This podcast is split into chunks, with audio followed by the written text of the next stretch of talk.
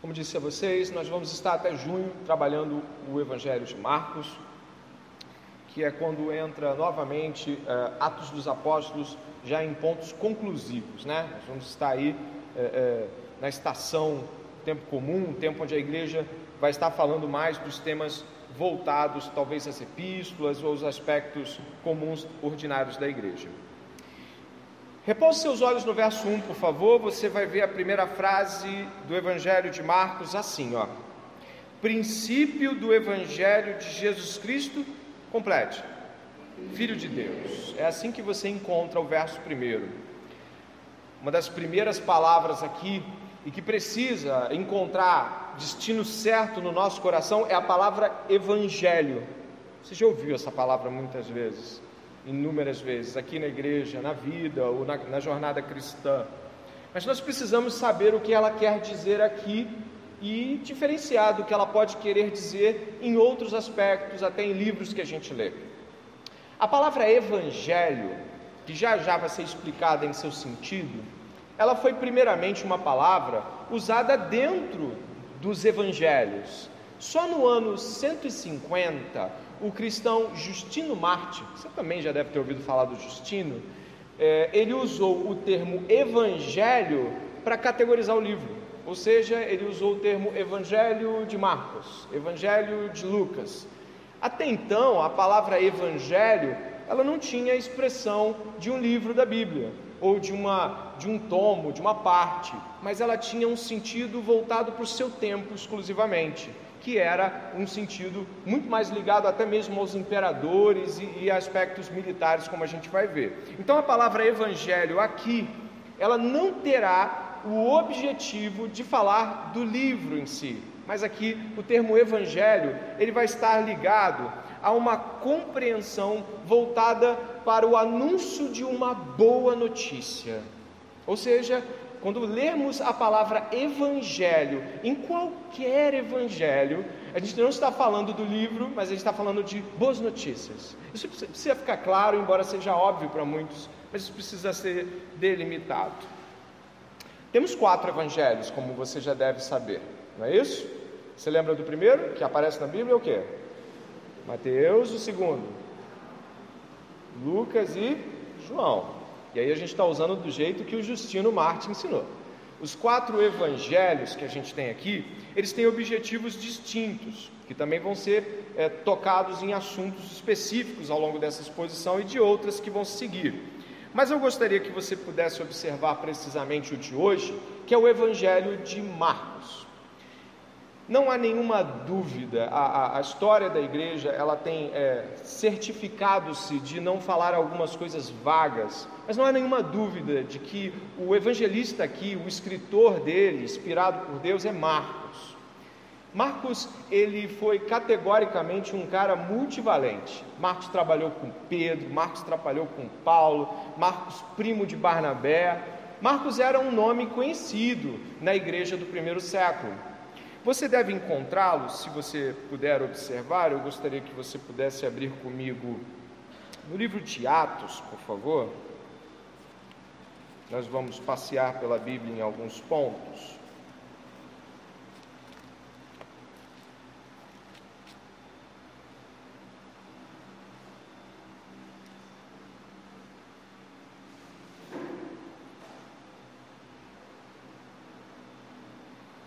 É, nós temos aqui no livro de Atos, leia a partir do verso, do verso 12, por favor, 1 capítulo 1, verso 12.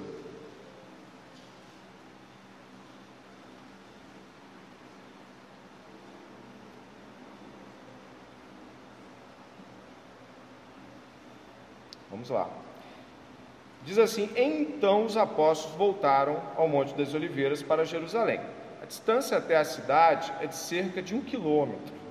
Quando entraram na cidade, subiram aos, um, para o cenáculo, onde se reuniram Pedro, João, Tiago, André, Felipe, Tomé, Bartolomeu, Mateus, Tiago, filho de Alfeu, Simão e Zelote, Simão o Zelote e Judas, filho de Tiago.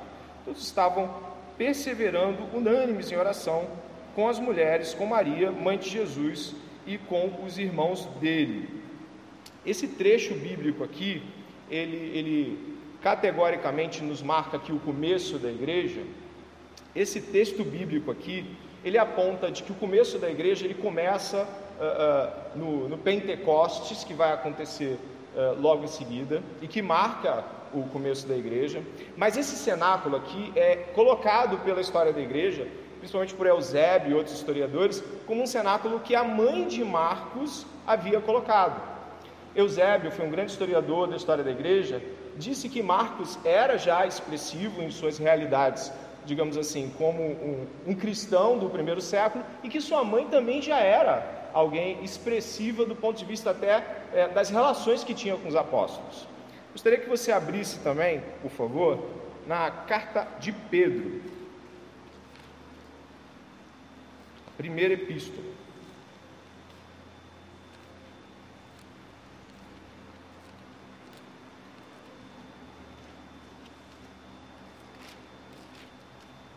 Você for até o último capítulo, no verso de número 13, por favor, você vai ver o capítulo 5, verso 13, dizendo assim: Aquela que se encontra na Babilônia, também eleita, manda saudações, complete. Marcos é colocado aqui como um filho na fé de Pedro.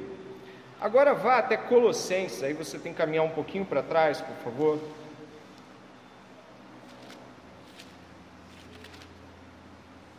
Capítulo de número 4, dê uma olhada em Colossenses, capítulo 4, verso de número 10. Você vai encontrar os amigos de Paulo, os companheiros de jornada, e uma, um, algo muito curioso aqui que os teólogos ressaltam do verso 10. Dê uma olhada aí no verso 10, 4, 10. Você deve ter achado aí. Diz assim: ó, Aristarco está preso comigo, manda saudações. Agora complete.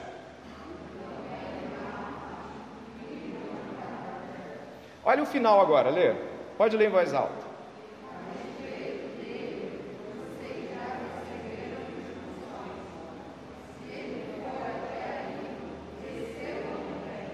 Alguns historiadores e teólogos afirmam que essa frase não é solta.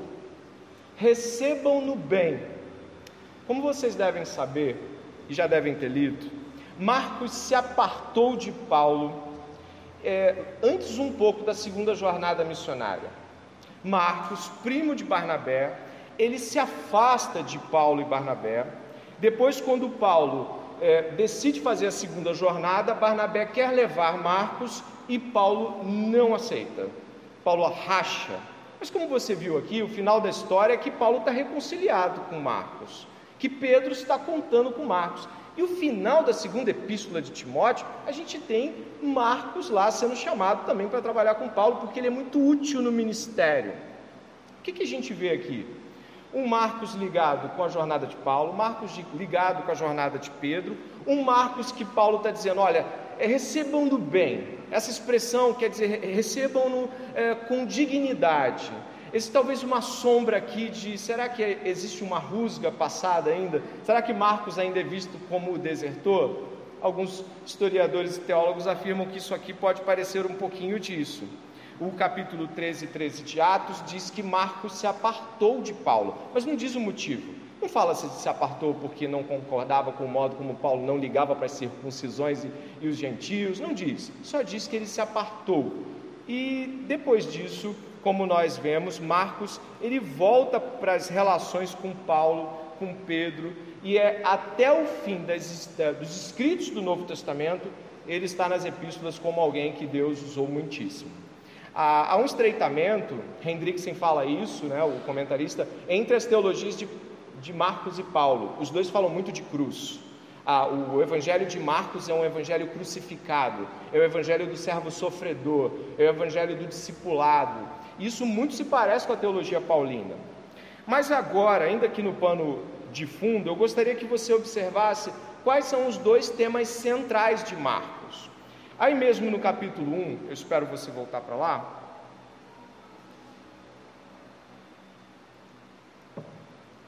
existem duas afirmações na primeira frase. Elas são as seguintes: olha aí, ó. princípio do Evangelho de Jesus Cristo, Filho de Deus. Marcos é dividido em duas afirmações centrais: Jesus Cristo e Jesus Filho de Deus. Até o capítulo 8, Marcos, o evangelista, desenha Jesus como o Cristo. E aí tem a afirmação, aquela afirmação de Pedro magnífica, que a gente vai encontrar, não deixa de ir lá não, no capítulo 8, por favor, marca aí com o dedinho o capítulo 1, mas vai até o capítulo 8, que marca o meio do livro, que você vai encontrar ali, capítulo 8, verso 29. Olha o que Pedro diz. 8, 29 tudo que vai acontecer até, até aí está trazendo a compreensão de Jesus como Cristo, o ungido, aquele que é esperado. Olha o que diz. Verso 29 do capítulo 8. Então Jesus perguntou: E vocês quem dizem que eu sou? Respondeu Pedro, lhe disse: O Senhor é o Cristo. Aí, se você leu, eu espero que você leia, né, o Evangelho de Marcos muitas vezes.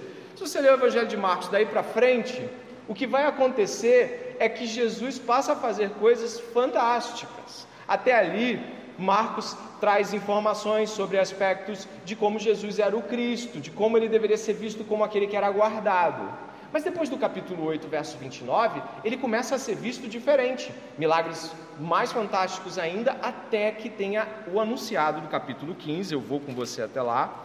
E no capítulo 15 existe a conclusão da segunda metade de Marcos, através da fala aí de um centurião, né, de um soldado romano, no capítulo 15, uh, verso, deixa eu ver aqui, verso 20, peraí, peraí, capítulo 15, verso 39. O centurião que estava em frente de Jesus, vendo que assim havia inspirado, disse: Você pode ler verdadeiramente este homem era o Filho de Deus. O que nós encontramos aí nessa realidade é que Marcos traz duas afirmações centrais: ele é o Cristo e ele é o Filho de Deus. Mas como Marcos, aí eu vou terminando já meu prólogo, como Marcos desenvolve isso com Jesus, o servo sofredor? Jesus é aquele que está preocupado com o problema das pessoas, ele está preocupado com a doença das pessoas, ele está preocupado com as realidades pobres e miseráveis das pessoas, a miséria da alma, a miséria do corpo, são curas, são atuações. Se você lê Marcos, não tem grandes discursos, não tem discursos longos de Jesus, Jesus está em ação, Jesus está em movimento. Visto dessa forma, eu quero que você possa me acompanhar e volte para o capítulo 1, de onde nós não vamos sair mais. O capítulo 1 de Marcos vai nos trazer, do verso 1 ao verso 8, quatro, pelo menos quatro partições que eu gostaria que você pudesse pensar, e elas estão dentro das afirmações de Marcos. A primeira é o próprio termo evangelho, que a gente vai estudar agora, o evangelho. Esse é o primeiro ponto a palavra evangelho. O segundo, a promessa do evangelho, que vai estar ali na afirmação sobre Isaías. O terceiro é Jesus ainda dentro dessa perspectiva aqui sendo anunciado em Isaías como o Senhor do ano aceitável. A gente vai estudar Isaías e vai ver aqui como o evangelho de Jesus é o evangelho do ano aceitável do Senhor. E por último, se você observar o verso 7 até o 8, você vai ver uma afirmação forte de João, onde ele dizia que Jesus era mais digno e maior do que ele. Jesus viria e seria maior do que o próprio João que o batizaria. Essas são as quatro afirmações que eu gostaria de trabalhar com vocês, e a primeira delas é o termo grego evangelion, ou evangelho, que você encontra aqui no verso primeiro. A palavra evangelho tinha um tom alegre, o que significa isso? Ela nunca era usada em espécie alguma de afirmação, em que o tom da, da anunciação era de tristeza. A palavra evangelion, ela só é encontrada tanto na Bíblia quanto em termos de fora, porque ela era a anunciação da vitória de um militar muito importante, só em pontos de exultação. Textos não bíblicos vão colocar a palavra evangelho até em meio a cânticos de vitória de Césares, imperadores. Logo, a palavra evangelho deve trazer para nós, nesse primeiro ponto, nessa primeira partição, que é o tom alegre da palavra evangelho. Evangelho e alegria estão em uma mesma disposição. Nunca podemos estar falando do evangelho esquecendo de que quando ele foi pregado, quando ele foi escrito, quando ele foi pronunciado, era sempre em tom de exultação. Uma grande notícia foi proclamada. É sempre alegria. E era sempre comum de que quando alguém fosse anunciar o evangelho ou a vitória de um César, por exemplo, que era anunciado como uma boa notícia, eles dissessem o que, que as pessoas iam ganhar com aquilo. Olha que coisa magnífica. Se você pegar textos antigos, até de filósofos da época, citando, falava que as entradas dos César, dos pensadores da época, quando eles entravam, eles diziam: ó, tenho boas notícias. César venceu, e agora uh, a parte do norte da Europa é nossa, agora fulano de tal são nossos vassalos, agora nós entraremos mais rapidamente nos comércios das áreas centrais da Ásia, ou seja, quando o evangelho era usado para pronunciar algo em termos de vitórias dos imperadores, que era de onde veio esse termo, sempre vinha atrelado a benefícios que seriam conquistados por aqueles que estavam ouvindo a anunciação da boa notícia. Evangelho a uma boa notícia. E em seguida era dito o que, que você estava ganhando com isso. Ou seja, o que, o que Marcos vai fazer aqui é falar do princípio da anunciação de uma grande vitória que trará grandes benefícios a todos aqueles que estiverem ouvindo esta vitória. O evangelho, ele traz uma grande vitória atrelada a bênçãos e bênçãos e bênçãos e bênçãos. É uma boa notícia, nunca é uma má notícia. Desse modo, o evangelista Paul Rees fala o seguinte sobre o evangelho: o evangelho não é uma argumentação e nunca um debate, é uma proclamação. O que significa proclamar algo e debater sobre algo? Quando eu proclamo, eu anuncio e quem quiser que acredite, quem se interessar que venha. Quando eu debato, eu tento convencer por meio de argumentos. Logo, quando nós estamos falando sobre eh, o Evangelho, nós nunca estamos falando sobre ganhar uma disputa verbal. Quando eu estou falando sobre anunciar o Evangelho, eu não estou dizendo de que você vai precisar acreditar ou de que eu vou ter que criar mecanismos para que aquilo se torne aceitável. Eu apenas proclamo, eu apenas falo. A vitória é essa. A vitória é dessa forma. Os benefícios são estes. Este é o vencedor, estes são os perdedores. Isso é o Evangelho. Por que, que é importante saber que o Evangelho é uma proclamação e não é um debate? Porque muitas vezes, quando vamos pregar o Evangelho para familiares, para pessoas, né, a gente debate com as pessoas. Incrivelmente, a gente vai pregar o Evangelho e sai da briga, como se de fato pudesse convencê-los. Mas não é. O evangelho, ele precisa ser recebido com fé e respondido com fé ou com não fé. Mas ele é uma proclamação. Não se trata de argumentação.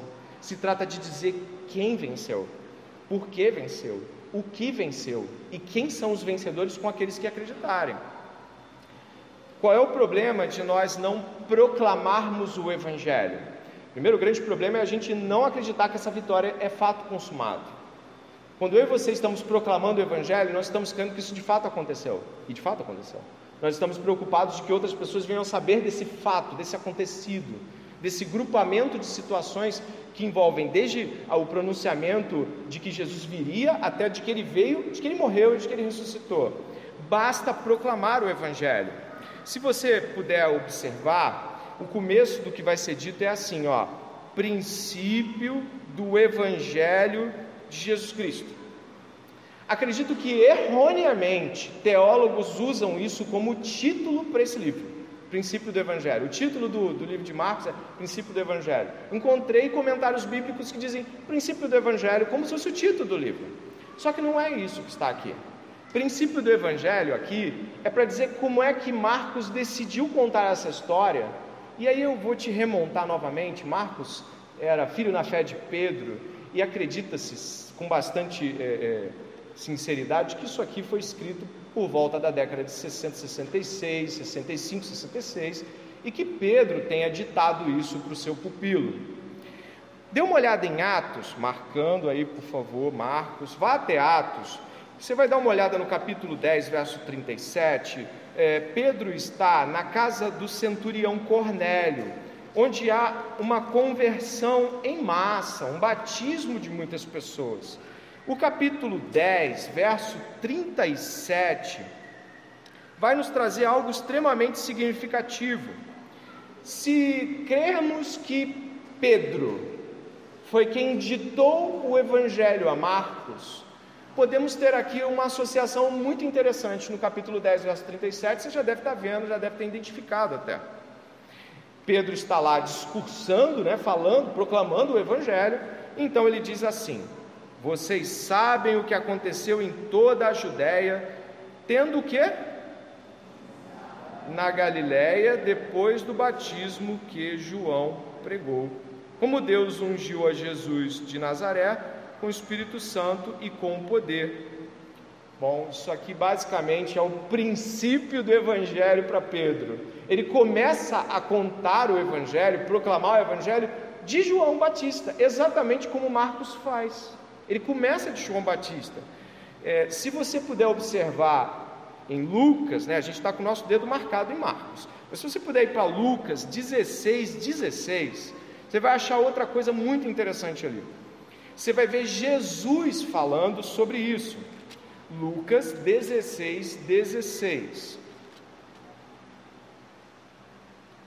Dê uma olhada como Jesus categoriza o começo da proclamação do reino de Deus com o Evangelho. Lucas 16, 16. Dá uma olhada, por favor. Você já deve ter identificado também uma narrativa muito parecida. Olha como Jesus fala aqui, ó a lei e os profetas foram até quando? Até João. Desde esse tempo, o evangelho do reino de Deus vem sendo anunciado e todos se esforçam por entrar nele. Jesus também traz João como um marco de transição para a entrada desse novo tempo, desse novo reino. Então a gente tem Pedro, a gente tem Jesus e agora Marcos dizendo que pode começar o evangelho de João que começar do batismo de João deve ser um modo bem, é, bem acertado de iniciar a proclamação do Evangelho. E aí você vai dizer assim: poxa, mas como é que eu vou falar isso para um ímpio? Como é que eu vou explicar o Evangelho com João Batista? Não vai ficar igual explicar sem João Batista? A intenção em colocar João Batista aqui é uma intenção de transição. João Batista representa todos aqueles que vinham anunciando a vinda de Jesus. O livro de Malaquias termina dizendo de que Elias viria e anunciaria então o Filho de Deus, a vinda do, do, do estágio final, o dia do Senhor. E esse Elias de Jesus é João Batista, vem no espírito de Elias, que é inclusive aquilo que o anjo Gabriel fala para a mãe de João Batista quando ele vai ser concebido, de que ele vai vir no espírito de Elias. Onde estamos tocando aqui em João e por que, que é importante citar João? Talvez você nunca tenha pregado o Evangelho com João Batista no começo da sua proclamação. Mas a importância de João é de que o Evangelho não é uma situação que simplesmente acontece do nada, mas de que o Evangelho ele faz parte, ou na verdade ele é concebido numa compreensão de proclamação eterna de Deus que entra no tempo e que profetiza através dos homens até chegar em Jesus. Ou seja, o Evangelho é uma proclamação pré-anunciada, desde Gênesis 3,15, com o proto-evangelho, de que viria do ventre de Eva aquele que pisaria a cabeça da serpente. Desde então, o Evangelho vem sendo pregado. Ele não, é, ele não começa com os cristãos. O Evangelho é anterior aos cristãos, anterior aos hebreus está lá no Gênesis. Na Gênese humana, o Evangelho já é pregado. Isso é importante de nós concebermos e fazermos uso em nossos evangelismos também. Então, nós temos aqui o que é o Evangelho? É uma proclamação de um ato redentivo, salvífico de Deus que começa antes dos povos, antes das tribos, antes das nações, começa na queda. Assim que o homem cai, o evangelho é anunciado.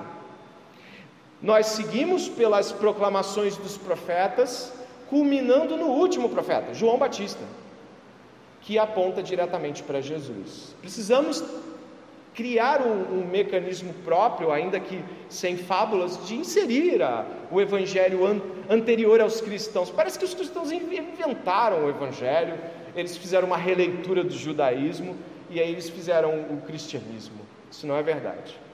O evangelho é anterior ao judaísmo, o evangelho é anterior a todas as religiões. O evangelho é anterior a todas as tribos. O evangelho é anterior a todos os povos. O evangelho, ele é proclamado desde a queda pela boca do próprio Deus. O primeiro que proclamou o evangelho foi o próprio Deus no Éden, Gênesis 3:15. E o evangelho, como você vê, ele também é testemunhado é, e proclamado por Jesus como sendo o evangelho que tem o divisor de águas de João Batista. Isso precisa ficar claro para a gente também. Vamos seguir então.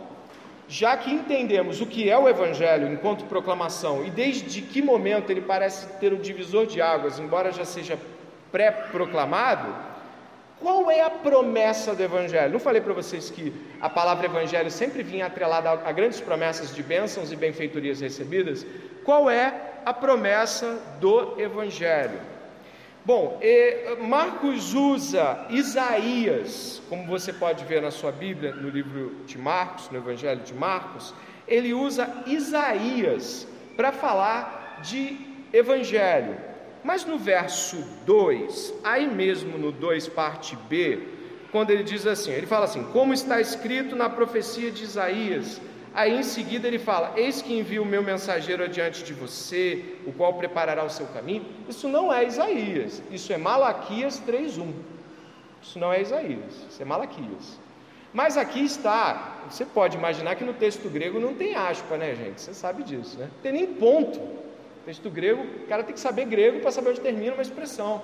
Essa aspas aqui é uma, é uma colocação do nosso próprio idioma para trazer é, um uma dimensão de que essa fala não é inventada pelo próprio Marcos, mas ela traz uma atribuição anterior.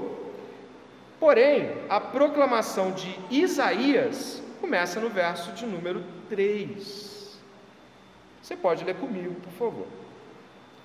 Voz do que clama, preparem o caminho do Senhor, endireitem as suas veredas.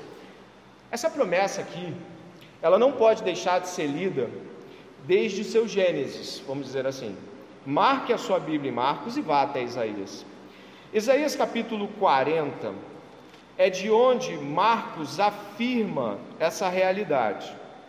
Só que Isaías capítulo 40 tem nessa frase dimensões profundíssimas sobre o Evangelho. Quais são as promessas do Evangelho? Elas podem ser todas ou elas são definidas. Isaías capítulo 40 vai trazer afirmações sobre o Evangelho que nós já conhecemos, mas que muitas vezes achamos que são é, releituras do Novo Testamento, comentários profundos. Olha Isaías 40, desde o verso 1. Consolem, consolem o meu povo, diz o Deus de vocês falem ao coração de Jerusalém e anunciem que o tempo do que? Pode ler. Sua escravidão já acabou. Continua.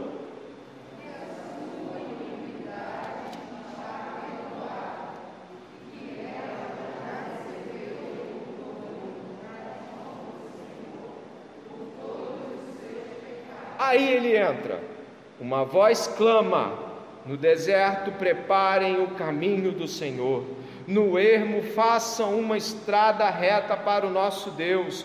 Todos os vales serão levantados, e todos os montes e colinas serão rebaixados. O que é tortuoso, tortuoso será retificado, e os lugares ásperos serão aplanados. A glória do Senhor se manifestará, e toda a humanidade haverá, pois a boca do Senhor o disse uma voz diz: proclame, e alguém pergunta: que hei de proclamar? Olha só, ele está perguntando qual é a proclamação do Evangelho. A voz do que clama vai proclamar algo, e vai proclamar agora.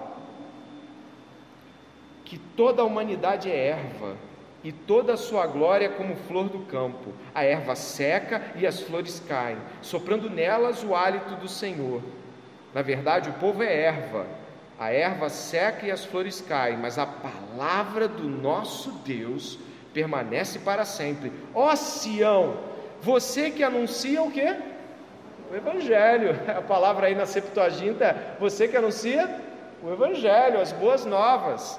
Subam um, um, ao alto monte, ó Jerusalém, você que anuncia o Evangelho, levante a sua voz fortemente, levante-a, não tenha medo, diga às cidades de Judá, olha a proclamação aí, ó, lê.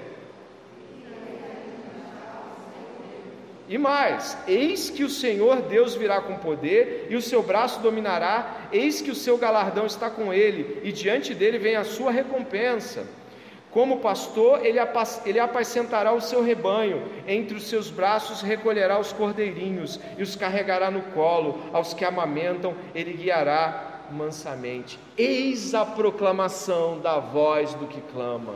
Olhe o Evangelho, primeira afirmação forte e terrível: o homem não passa de uma erva, nasce, cresce e morre, mas quem permanece é a palavra de Deus. A primeira proclamação forte que temos aqui do, do que vai ser e do que é o Evangelho é de que o homem não é nada e de que Deus permanece.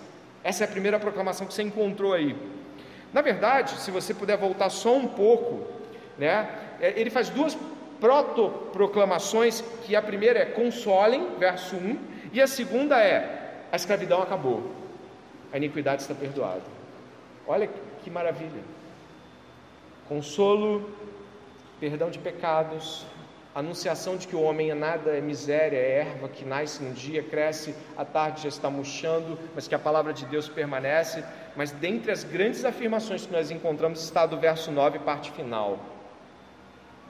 Eis aí ao seu Deus aí, Jesus. Jesus é a proclamação de Deus. Jesus é o Deus proclamado no Evangelho. E quando nós estamos lendo Isaías 40, a voz que proclama, proclama algo, e proclama isso aqui que você está lendo. A mensagem do Evangelho é a mensagem do consolo, do perdão, da miséria humana e de Jesus Cristo, Deus, de que Ele vai apacentar, né? o sumo pastor de, de João 10, Ele apacenta as suas ovelhas, na verdade, Ele dá a vida pelas ovelhas.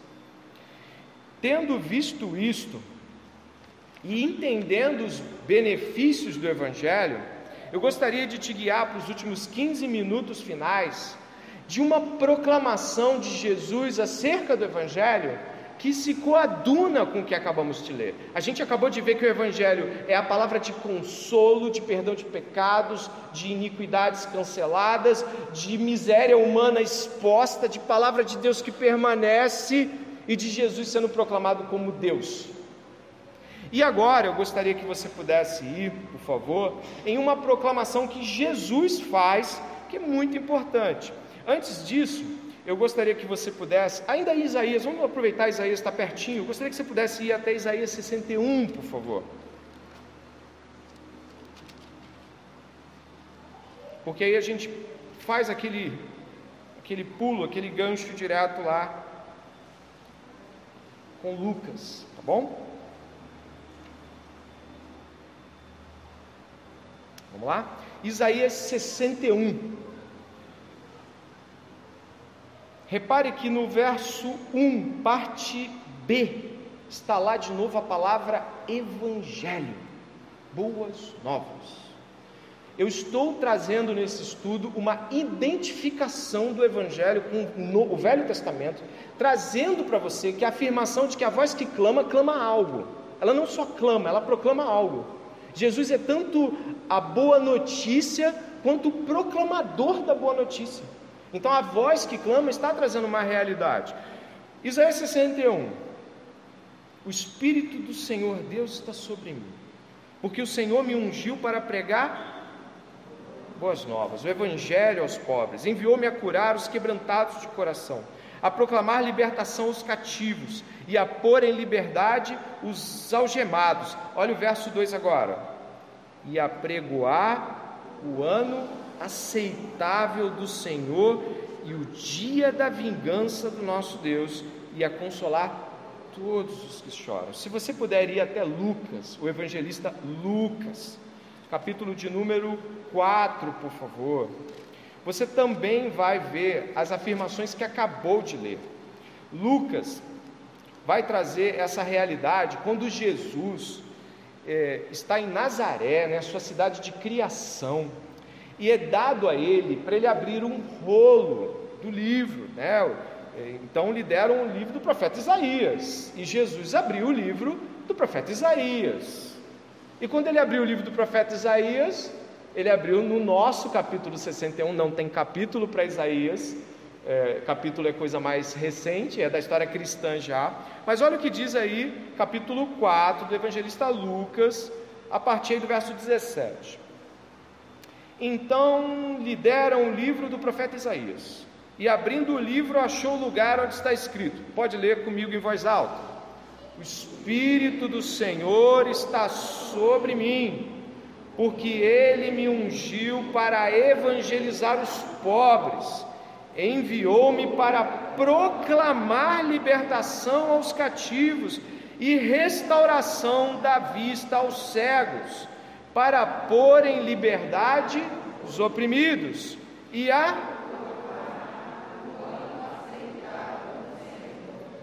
uma vez evangelizar, duas vezes proclamar e a mensagem de Isaías 61 está aqui, é a mensagem do Evangelho. E nessa terceira parte do sermão eu gostaria de dizer que Jesus veio anunciar o ano aceitável do Senhor. Aí você diz amém e a gente termina. Não. O ano aceitável do Senhor é o ano de Levíticos 25. É o ano do jubileu. A cada 49 anos, o quinquagésimo ano era o ano aceitável do Senhor, é o ano de jubileu.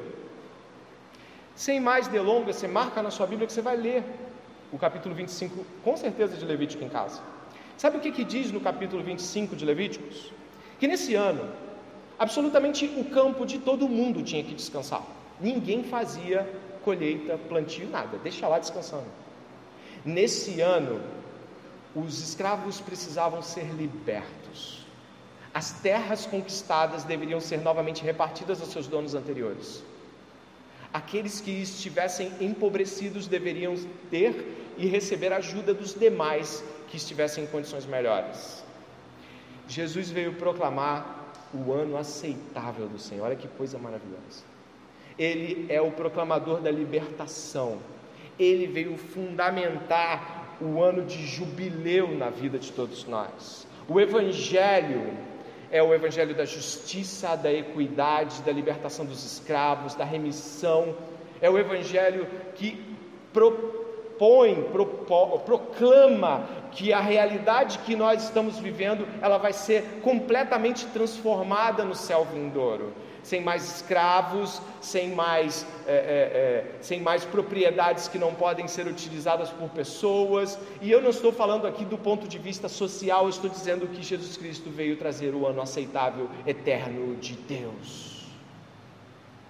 O Evangelho é a proclamação de que o homem é erva, de que nada que podemos fazer de fato permanece, só a palavra de Deus permanece, de que somos perdoados em nossas iniquidades. De que somos aqueles que devem proclamar: Eis aí o Deus, Jesus.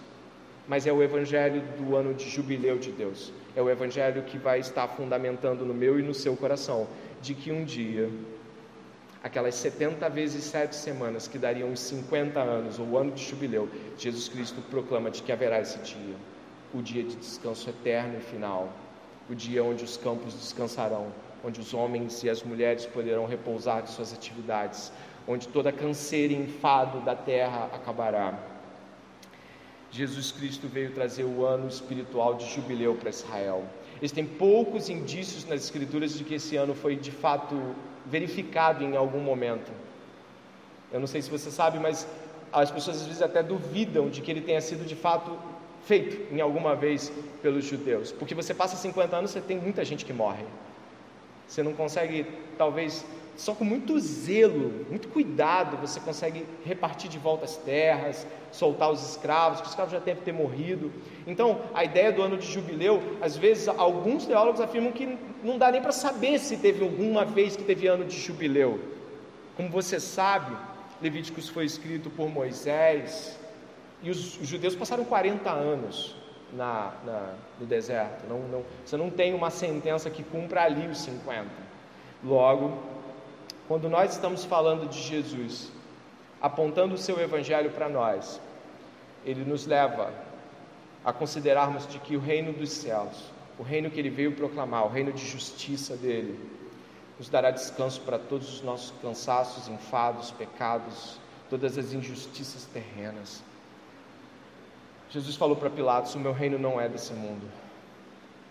Nós não vamos encontrar a certeza que esperamos nas pessoas, nas coisas. Nós não vamos, não, não vamos encontrar descanso de trabalho aqui. Você pode se aposentar, mas ainda assim a vida cansa. Só esperando no reino de Jesus. E eu espero que você continue esperando nele. Por último, por último, eu gostaria de ainda citar Isaías. E por quê?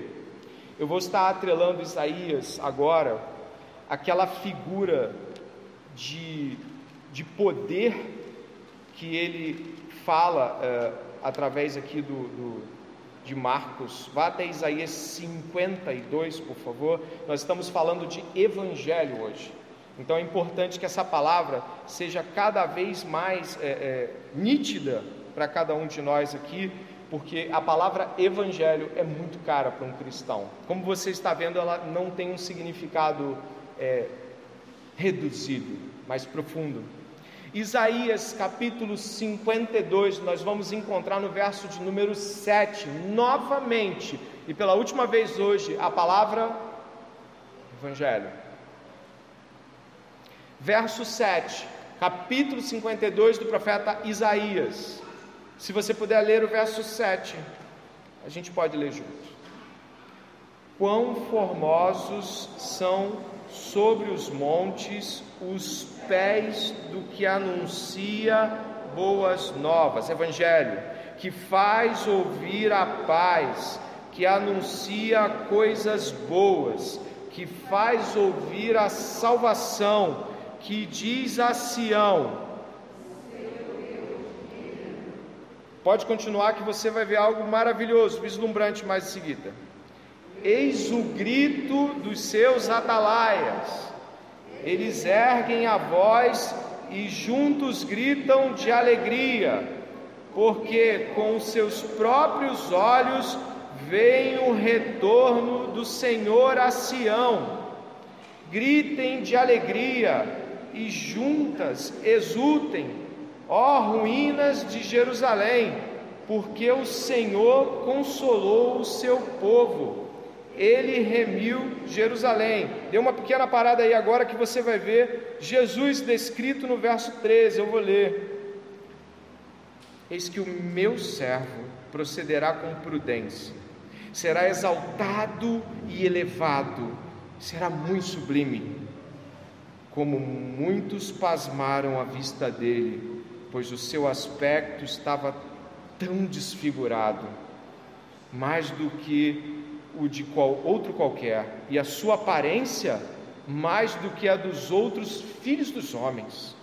Assim causará admiração às nações, e os reis fecharão a sua boca por causa dele, porque verão aquilo que não lhes foi anunciado e entenderão aquilo que não tinham ouvido. E aí você vai encontrar, lendo depois Isaías 53, um retrato da crucificação, mas o que nós temos aqui é que o Evangelho de Deus, o Evangelho do verso 7, das coisas boas, da salvação, da paz, o Evangelho do verso 8, da alegria, o Evangelho do verso 9, do consolo, o Evangelho do braço forte de Deus no verso 10, o evangelho da purificação do verso 11 é o evangelho do servo sofredor.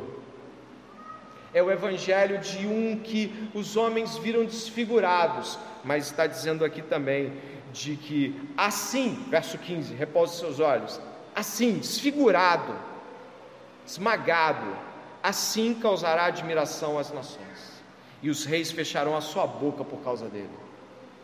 O Evangelho da cruz. O Evangelho que nós pregamos, no Evangelho, Jesus é o servo sofredor. A aparência dele não é de vitorioso. Jesus não aparenta ter vencido a batalha, a entrada triunfal do Evangelho, aquela proclamação que eu disse que era feita enormemente com a grandeza e o orgulho e a soberba dos reis uh, e, e dos imperadores, ela também é proclamada, mas de um homem desfigurado, esmagado. E assim mesmo, os reis da terra, as nações aqui representadas, elas ouvirão. E elas ouvirão coisas que não lhes foram anunciadas, não eram para eles, não era para nós, os gentios. Nesse momento, unificando todas as realidades, o Evangelho que perdoa iniquidade, que o homem não é nada, que Jesus é Deus, o Evangelho que nós vimos em Isaías 61, que é o Evangelho que prega o ano aceitável, o ano de jubileu de Deus, o ano onde todas as coisas serão colocadas em perfeita justiça, é proclamado através de um homem desfigurado, esmagado, que não parece que vai convencer ninguém com a sua destruição, com o modo como foi destruído. Isaías 53 vai dizer que assim, desse jeito, ele levou sobre si as nossas dores que o castigo que lhe traz a paz, o que nos traz a paz estava sobre ele.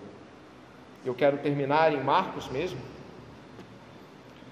é, afirmando aqui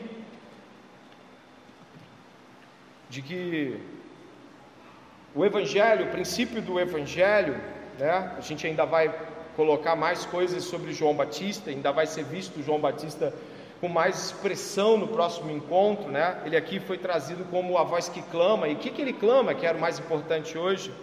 João Batista vai dizendo no verso 7 algo importante no capítulo 1 de Marcos: Depois de mim vem aquele que é mais poderoso do que eu, do qual não sou digno de, curvando-me, desamarrar as, cor, as correias de suas sandálias.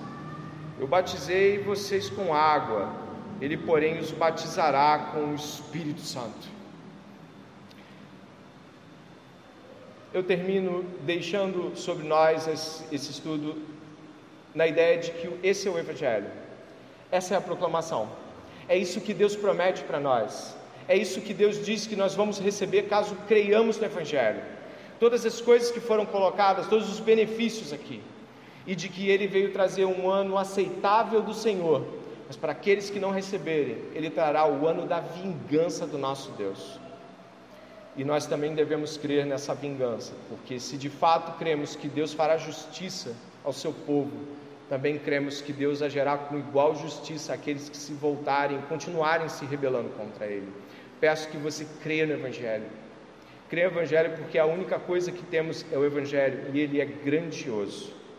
Ore comigo para terminarmos esse culto e peça a Deus para que o seu coração se encha de alegria na proclamação do Evangelho.